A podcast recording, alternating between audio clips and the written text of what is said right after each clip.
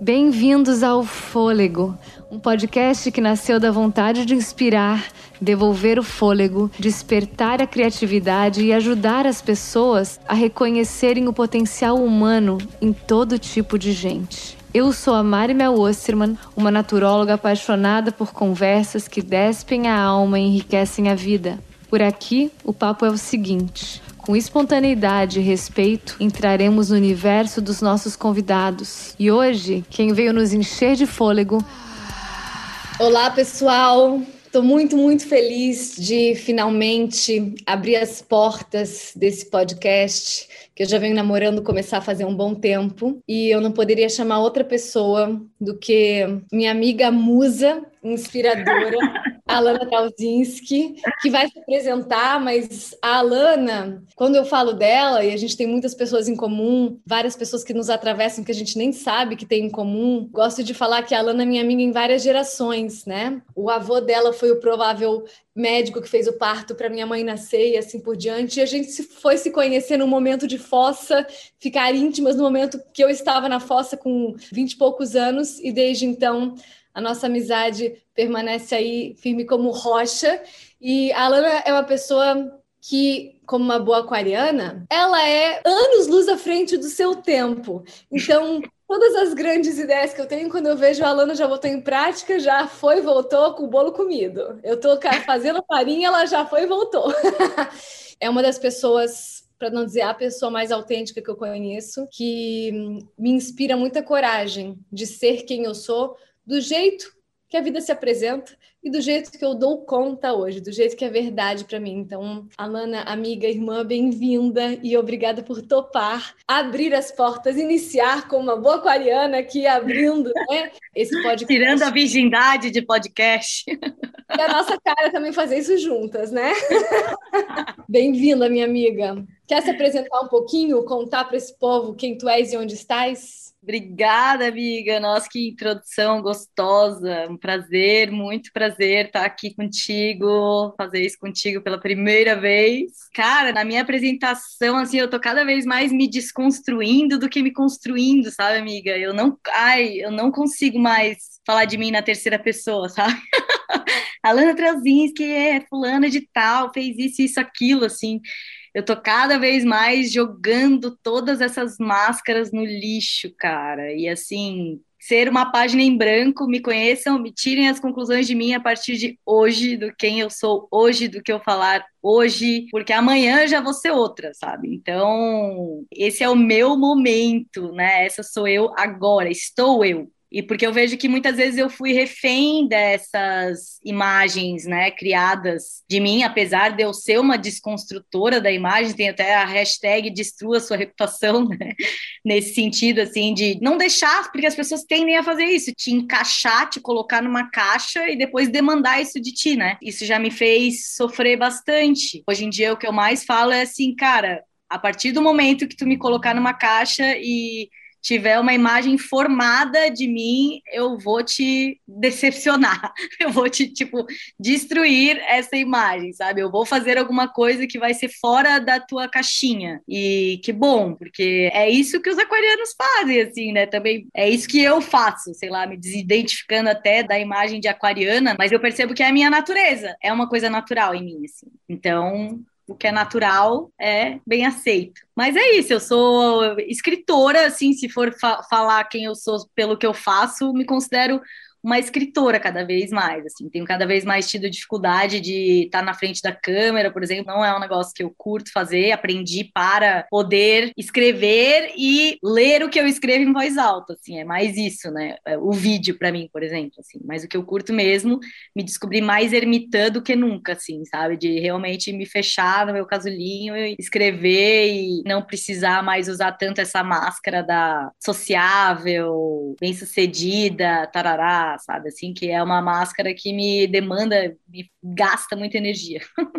Cada vez que eu te escuto, Alana, eu acho que é, o Raul Seixas se inspirou em ti, né? Quando ele fez aquela música da Metamorfose Ambulante. Porque é interessante, o que eu admiro muito em ti e teu canal de recepção é que mesmo que tu sejas uma desconstrutora, tu construiu um caminho onde isso foi possível, nada jogar no lixo. O livro da Alana, para quem não leu ainda, que eu recomendo altamente, eu li, sei lá, em 70 horas com intervalos, hein? Porque dá para ler sem parar, chama Recalculando a Rota. Só esse nome já fala sobre o que ela é e continua sendo, né? Essa liberdade de é, não ter aquela velha opinião formada sobre tudo. Isso sem entrar num auto julgamento de falta de auto amor de onde eu estava antes. E quando tu falas, né, Lana, de a gente já teve um blog juntas, eu, ela e a mãe dela, ousar dizer, esse lugar de escrever sempre foi uma paixão que a gente compartilhou. E quando tu falas dessa coisa do rótulo, eu também me identifico muito, né? Tu como facilitadora de autoconhecimento por tanto tempo, dando cursos e palestras, a Lana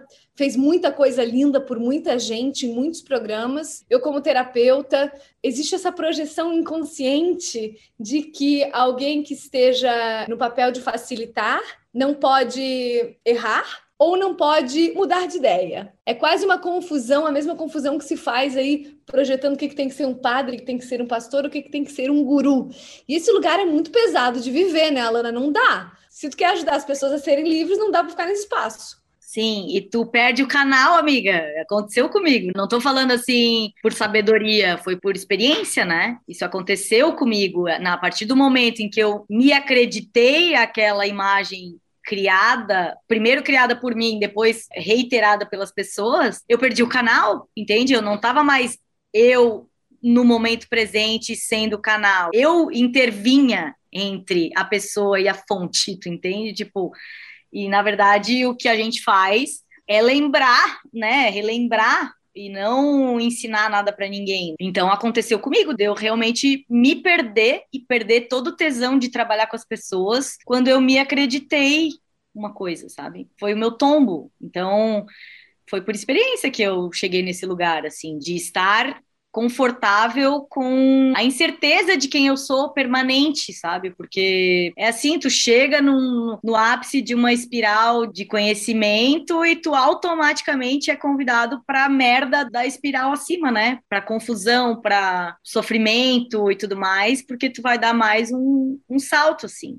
E não tem o momento pausa. Não, agora o Ru, vou só curtir a vida e tô autoconhecida. Não tem esse momento. Tu, na hora que tu chegou, aprendeu uma coisa, a vida já imediatamente te convida para a próxima, né? Uhum. E essa próxima coisa, para mim, tem sido um aprendizado de muita compaixão, assim, pela humanidade e de amar muito mais a humanidade, sabe? Do que essa perfeição, alta performance, assim, tipo, vamos todos ser espiritualizados e perfeitos e nananã, e tipo, cara, pelo contrário, assim, vamos ser humanos, a, a nos admitir humanos e amar a nossa humanidade, porque todo mundo tá no mesmo perrengue. É só uma ideia na tua cabeça de que essas pessoas da alta performance não têm problemas e não têm questões e não tem, pelo contrário, na maioria das vezes elas estão disfarçando algumas questões ali, né? Então estamos todos no mesmo barco, assim, eu acho que é mais uma questão da gente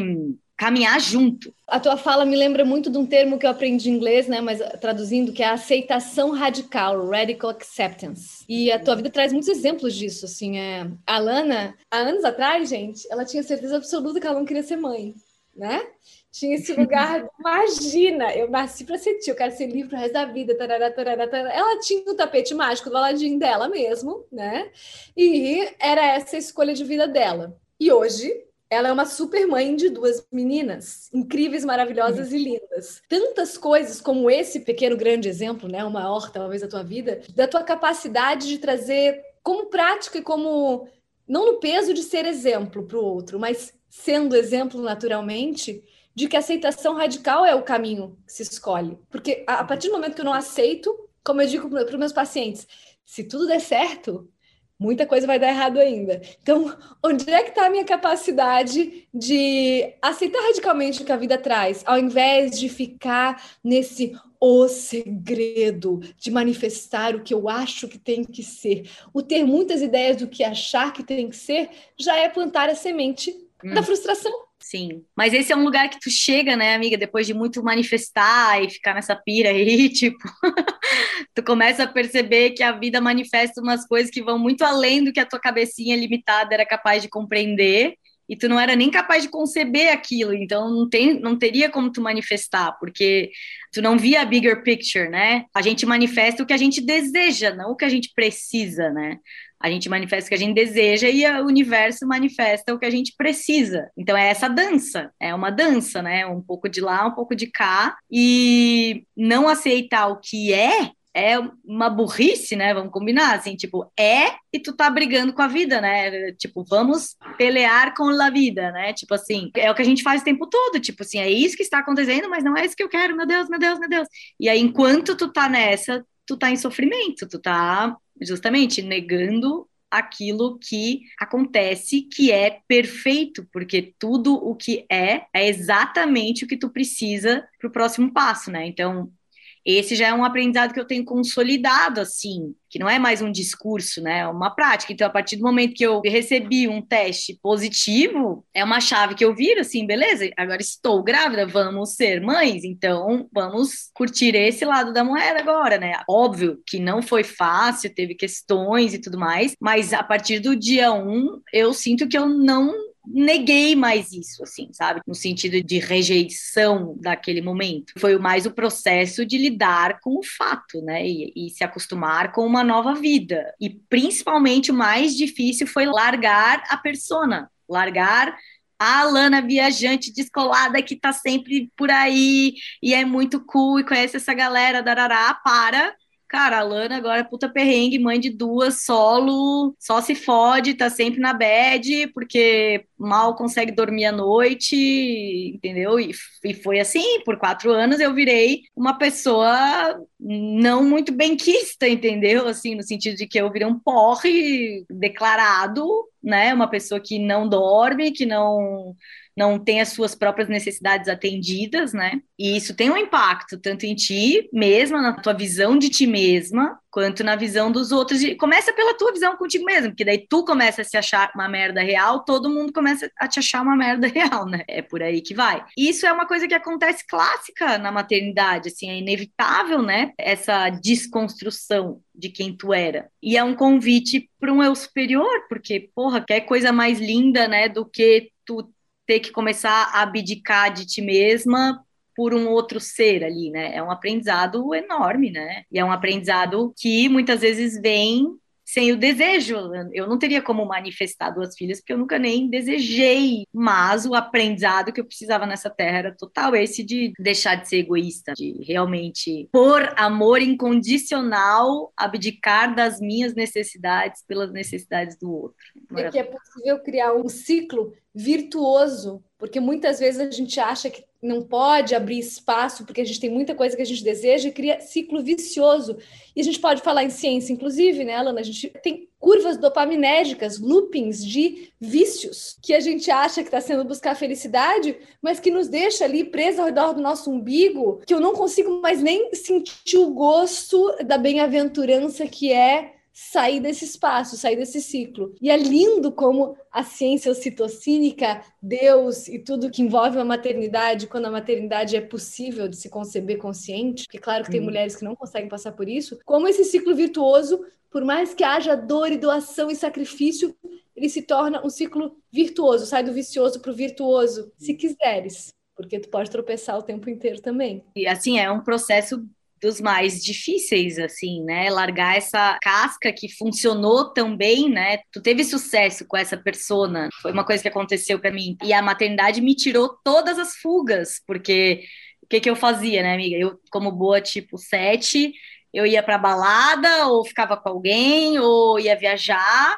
ou enchi a cara, né? Então, na maternidade eu não podia beber, não podia viajar, não podia nenhuma das minhas fugas, assim. E se tivesse sido uma filha só, eu ainda estaria pelo mundo aí com uma filha embaixo do braço, entendeu? Tipo, o universo entendeu, meu, pra daí aprender a lição, nós vamos ter que mandar reforço, tipo, e mandar mais uma, ainda que só faltando mão para ela, ela não vai continuar fazendo o que ela fazia. E aí foi isso, né? Eu perdi tudo, e aí, quando tu percebe que tu perdeu tudo e que tá ok, cara, eu não morri, sabe? Eu tô bem, na real, eu tipo, na real, eu, eu tive que entrar aqui e deparar com toda essa merda que eu não estava querendo ver e por isso fugia, né? E agora estou aqui deparada com toda essa merda e tá tudo bem, né? Tipo, eu não morri e é ok sentir tudo isso também. É aprendizado também. Aí tu pode naturalmente subir a montanha de novo, né? Assim, porque o pior já aconteceu. O pior já aconteceu. Aquilo que tu vinha evitando a vida inteira aconteceu. E aí tu vê que foi uma benção, foi uma benção. Não tinha monstro. O medo bateu a porta, abriu a porta e não tinha ninguém lá, né? É meio isso. Era um pavor imaginário né? Não era um, um fato. E aí é. teve uma cena na maternidade, assim, que eu me lembro, assim, que era um dia comum, nós três de pijama desconexo, assim, né? Eu com as dois bebês sobre a cama, a gente brincando, darará, e sabe quanto dá aquela... E assim, não tem nada de especial acontecendo, pelo contrário, perrengue sinistro e nada de especial acontecendo na vida, mas dá aquela respirada, assim, tipo... Ah, tipo, não tá faltando nada, sabe, nesse momento, assim.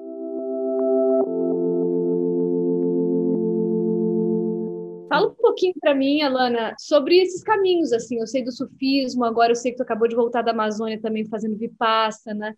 Como é que essas coisas que não perdem validade tocam tua vida e quais são elas? Então, eu, eu acredito que o que pauta para mim a maestria, os verdadeiros mestres, são aqueles que te entregam a ti mesmo, aqueles que se tornam irrelevantes não são as pessoas que estão se colocando entre tu e a fonte, né? Entre tu e o divino. Se existe um intermediário, essa pessoa está te desempoderando, né? No fundo, porque a gente sabe que a gente não precisa de intermediários para o que somos, né? Então, assim, do universo, de tudo que eu já estudei, busquei, etc., o sufismo é a filosofia de vida onde eu percebo mais isso, assim, essa não identificação com o ego, né, assim, uma coisa de, de sempre te tirar o tapete, tirar o tapete, tirar o tapete do ego e que vai te deparando cada vez mais contigo mesma.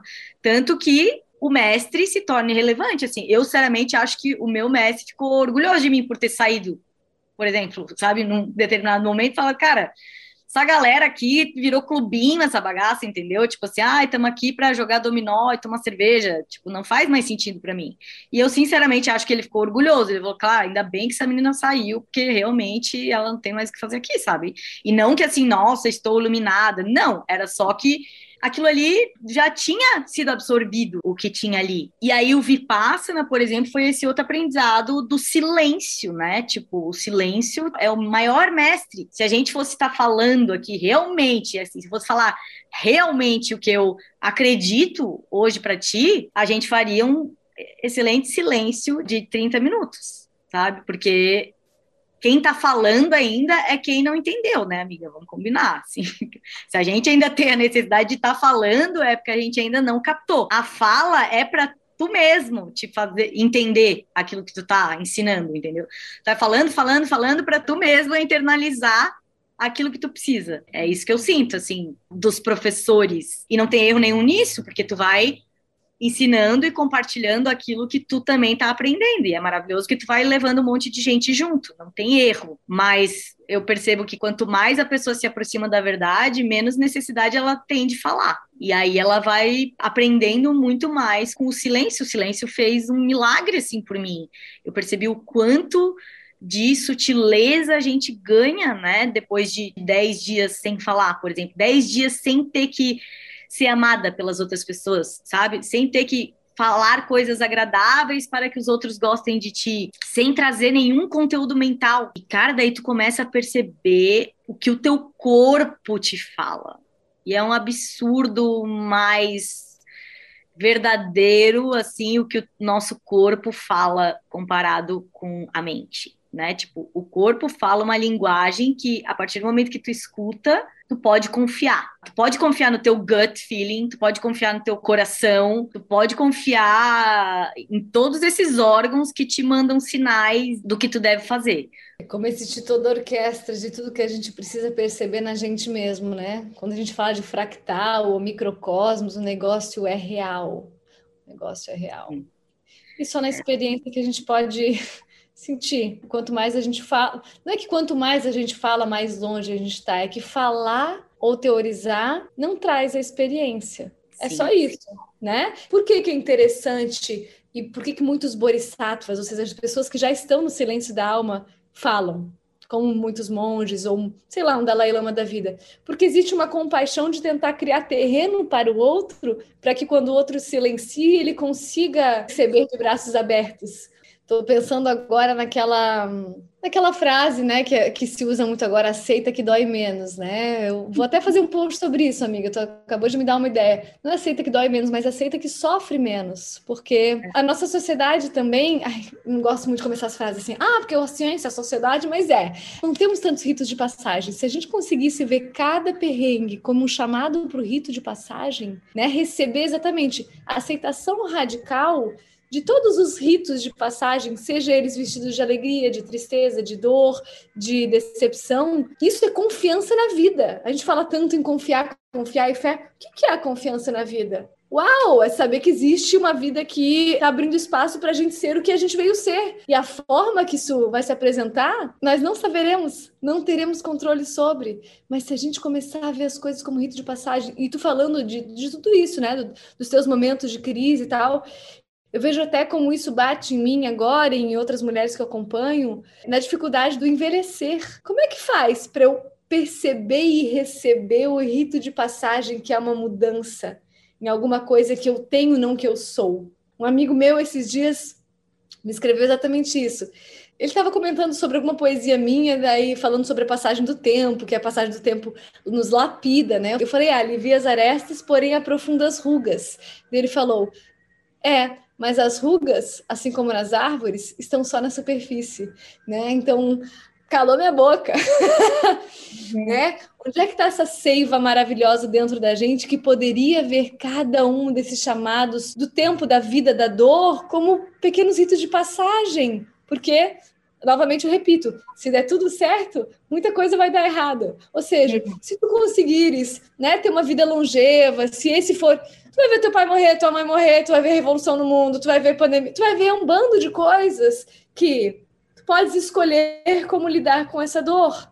E talvez aí esteja o único real livre-arbítrio que a gente tem. A, a sensação que eu tenho assim, a energia, o universo, Deus, é um poço de paciência com a nossa ignorância. Isso pode ser o sinônimo de Deus para mim é paciência, mais que amor, talvez. Porque eu falo, eu tenho vontade de gargalhar quando eu tenho uma experiência de união com o todo, porque como é que pode? Tava ali o tempo inteiro. Como é que pode? Cara, é muita paciência. Tu não tem essa sensação? Total. Então, eu não acho que, que, que, Deus tem essa vontade, porque naquele momento a gente é Deus. Essa gargalhada é Deus, entende? Tipo assim, é ele através de ti gargalhando de si mesmo, porque o, o que somos é Deus experienciando a si mesmo, sabe assim? Deus se reconhece através de todas essas manifestações. É como se ele também precisasse da gente para se entender, sabe? Todo. Pega todas essas meias verdades aí, essas coisas únicas que pipocam aqui nessa no meu, sei lá, no meu ectoplasma e tipo, nossa, eu consigo me ver, que legal, sabe? Tipo, é. Isso que é muito massa. Eu tô, tenho mudado muito a minha visão de Deus, assim, nesse sentido, assim, é muito mais impessoal do que a gente pensa, sabe? Assim, é muito a gente, essa casca, a lana é tão insignificante, dado o tempo que isso existe, é, né? O tempo que isso é, existe, acontece. Uma coisa que eu gosto muito da abordagem integral é essa visão de Deus, assim, né? Que a gente experiencia, mas que é difícil colocar em palavra, que é o 3, 2, 1 de Deus. Eu posso sim me relacionar com Deus, eu posso com o absoluto que tudo fez, eu posso ter o Deus como melhor, meu melhor amigo e também me reconhecer como Deus. Ou seja, nada tá fora. Então, se eu me relacionar em primeira pessoa, segunda pessoa, terceira pessoa, nada disso é menos ou mais quando eu, eu me dou conta do que é. Mas isso não dá para traduzir. É uma tentativa de se aproximar. Quando ele fala em 3, 2, 1 de Deus, a primeira vez que eu li me deu um alívio tão grande de não precisar escolher. Cada vez que eu escolho, eu excluo. E tudo que eu excluo tá fora do absoluto. E como é que, como é que alguma coisa vai estar fora do absoluto? Não tem como alguma coisa estar fora do absoluto. Claro que há algo de bonito na nossa direção de evolução de tentar sermos pessoas tentar não, de naturalmente o nosso caminho ser o reconhecimento de Deus, Deus se reconhecendo, né? Que é a resposta do Vedanta. Por que Deus fez o mundo? Ah, para se divertir, porque ele queria brincar de se encontrar de novo, né? Ele estava lá entediado. Não tem nada que fazer. Esse universo pleno e magnânimo. É, é, de fundo, essa felicidade plena que a gente espera tanto na vida, ela é boring, né? Chega uma hora que eu, é só felicidade, é só plenitude. A pessoa fica bored, vai lá, resolve comer uma maçã e tal, para ser Exato. jogada no inferno, para ter o contraste. A gente só aprende que é o paraíso quando tem o um inferno, senão a gente não saberia. E, e esse unfolding, né? Esse, esse, desdobramento que não para, gente. Olha que delícia, uma consciência de se desdobrando em múltipla e a gente sendo convidado o tempo inteiro para lidar com o arrebatamento do não controle, do reconhecer-se em tudo. Por isso que chega uma hora que assim, tu não quer mais nem discutir.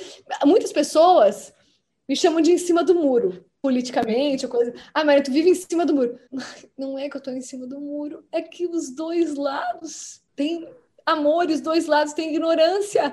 O que a gente precisa fazer nesse momento é focar naquilo que a gente tem em comum, porque a polarização que está rolando no mundo, na minha visão, é um recurso da sombra, sabe? Assim, uma população que se mata entre si, que está sempre direita e esquerda polarizando, eles falam assim, vamos polarizar, que daí os negros ficam se matando e a gente desvia do que realmente está acontecendo, entende? Então, assim, direita e esquerda, vacinados não vacinados, bom e mal, tudo isso são segregações que nos enfraquecem como povo, que nos enfraquecem como seres humanos. Então, a parada que a gente precisa fazer agora é focar no que a gente tem em comum, na nossa humanidade, o que, que a gente compartilha como seres humanos nesse planeta, que independente do que tu acredita que isso aí é uma é uma bullshit que vai mudar daqui a 50 anos, não vai querer dizer mais nada, todo o que tu acredita. Então, assim, tirando tudo isso, o que, que é verdade sobre a gente, sabe? Aonde que a gente se encontra? Onde que o ser humano se encontra, sabe? E a gente, cara, de novo, voltar a se abraçar, se beijar, se acotovelar no sofá, sabe? Se relacionar. É isso que é aí que o ser humano encontra a sua natureza, sabe? É entrar em contato com a própria natureza, como que a gente está desconectado do nosso próprio planeta mãe. O universo inteiro está numa sintonia, rodando tudo em perfeita harmonia. E a gente falou: não, vamos destoar, vamos destoar. Foda-se a ressonância do planeta, foda-se a ressonância do universo, nós vamos encontrar um, uma batida própria aqui no rolê. Cara, não faz sentido, vai dar merda. E foda-se o nosso próprio reino, né? Assim, isso eu repito muitas vezes, uma coisa básica para a cura da humanidade, humanidade como humanos, né? Não estou nem falando do planeta todo, uma, os humanos, né? Tanto politicamente quanto biologicamente, cura mesmo, para te ajudar na tua depressão, na tua pressão alta e no teu problema com o vizinho que votou diferente de ti. Nós esquecemos que nós somos mamíferos. A gente não se conecta mais com o sistema nervoso do outro. Agora, claro, pós-pandemia, ainda mais, né? Mas às vezes tu vê uma relação sexual, a incapacidade do outro de olhar nos olhos. A gente esqueceu que a gente nasceu mamífero. Quando a gente não vive uma coisa que fomos destinados a experimentar, não estou dizendo como um aprisionamento, mas destinados a experimentar, encarnamos humanos, que a gente não vive essa natureza, é claro que, como seres sencientes e criativos, os mais criativos, talvez, da cadeia que exista aqui, né? Eu sempre falo um talvez porque vamos sempre deixar a licença poética da dúvida, que é muito importante. Mas, gente, se a gente não está vivendo o básico do básico do que nos, nos é dado, Óbvio que a gente vai problematizar em tudo que é canto. Uhum. Óbvio que a gente vai problematizar. Porque a gente é criativo. E ser criativo é a coisa básica do ser humano. A gente criou uma parada que está nos aprisionando, né? E a gente não está se dando conta, assim. Daqui a pouco a gente está vivendo num universo paralelo e esquecendo daquilo que a gente mais é, né, que é da nossa própria humanidade, assim.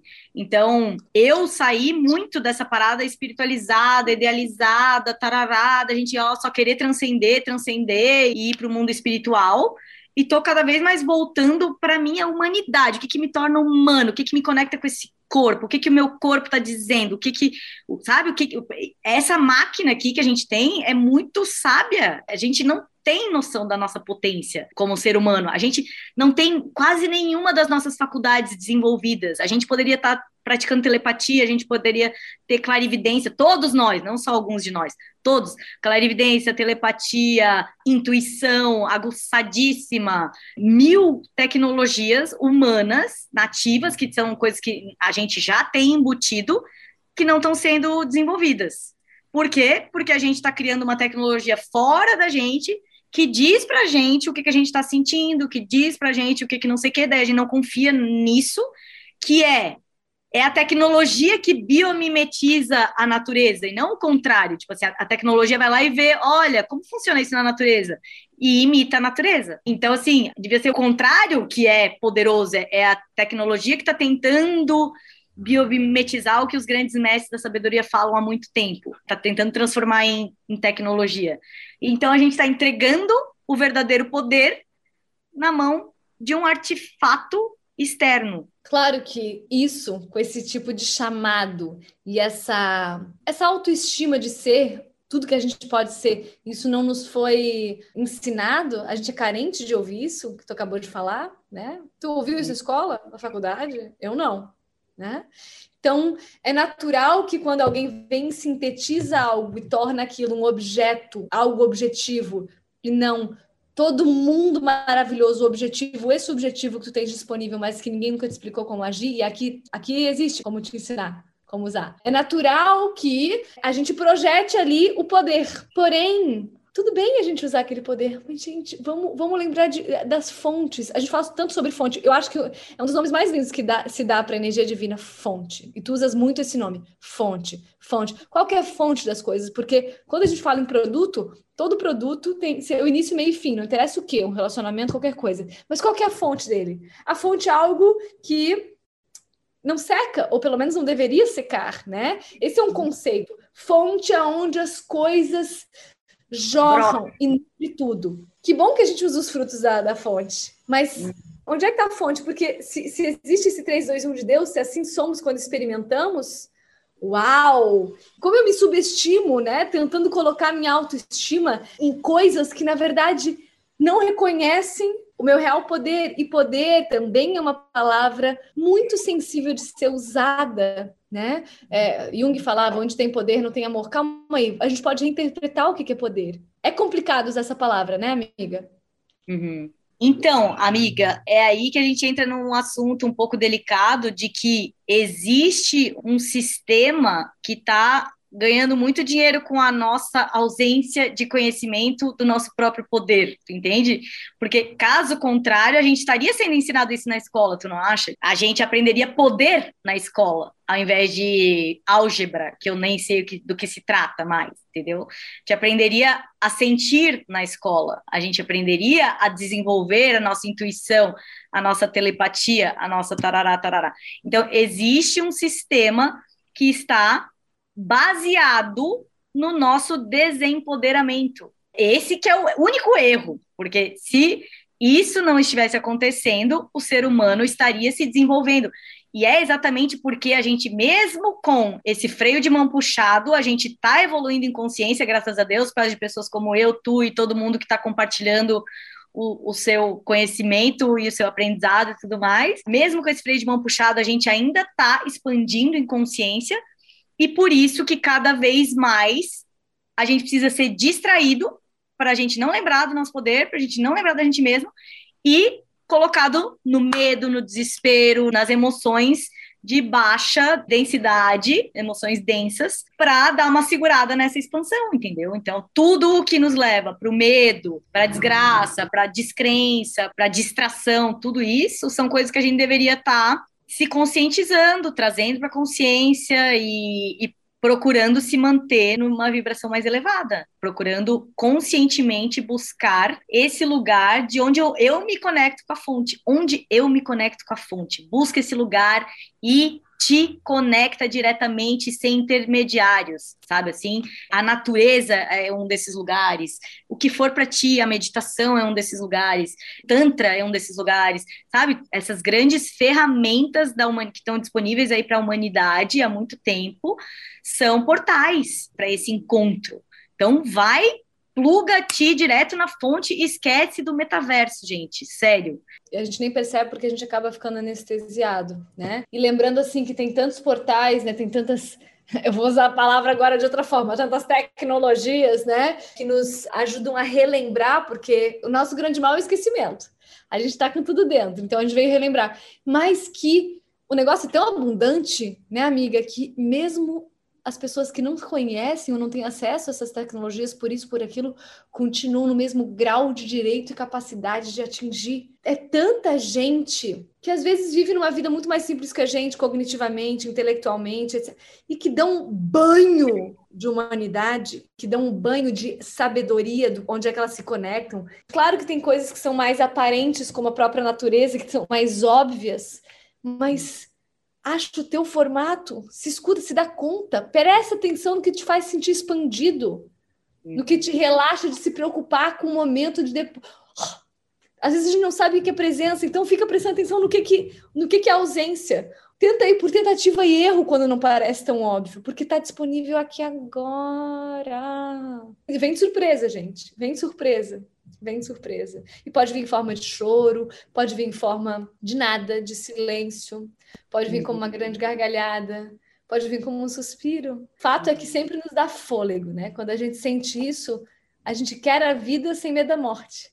E começa com essa não busca pela distração, né? Eu vejo as pessoas muito querendo se distrair, distrair, distrair de si mesmas, distrair do que precisam ver, distrair de tudo o que vai levar para um lugar bom. Cara, ter saído das redes sociais assim por um bom tempo fez assim um milagres por mim, sabe? De real, assim, de de novo começar. É, é muito simples, é começar a perceber a vida de acordo com o que aparece na tua frente, o que é real aqui agora, né? Tipo assim, se tu olhar para o real, 99,999% dos teus problemas desaparecem, né? Esse é o fato. O sofrimento ele está muito mais na mente do que na realidade. Quando a gente olha para a realidade, eu estou respirando, estou comendo, estou tá tudo lindo, não tem nada, nenhuma catástrofe acontecendo aqui.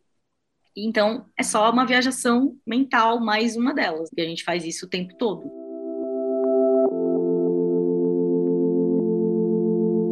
Gente, tem um livro que eu estou lendo que é muito bom, que chama How to Do the Work. E ela tem uma frase muito linda que eu venho repetindo muito. O nome do livro é Como Fazer o Trabalho, né? E ela é uma grande terapeuta. E ela fala: Healing is a daily event. Ou seja, o curar-se ou acordar é um evento diário. Então não fiquem com raiva de vocês se um dia vocês estavam lá plenas em nirvana e no outro dia vocês estão cocô do cavalo do bandido. Se eu crio uma desconexão com a minha tentativa e erro também, eu vou entrando em desamor. E é um evento diário escolher de novo e de novo e de novo. Por isso que eu digo que Deus é paciência. Porque quantas vezes só hoje eu me perdi na minha mente? E quantas vezes eu estou sendo convidada hoje a estar em bem-aventurança? É ilimitado. É um evento diário. Claro que a gente vai ganhando músculo, mas é um evento diário. Não fiquem bravos com vocês. É, eu gosto até bastante da palavra healing, porque ela está no ING, né? Ela é uma coisa acontecendo, ela não é um acontecido nem um acontecerá. Amiga, palavras finais.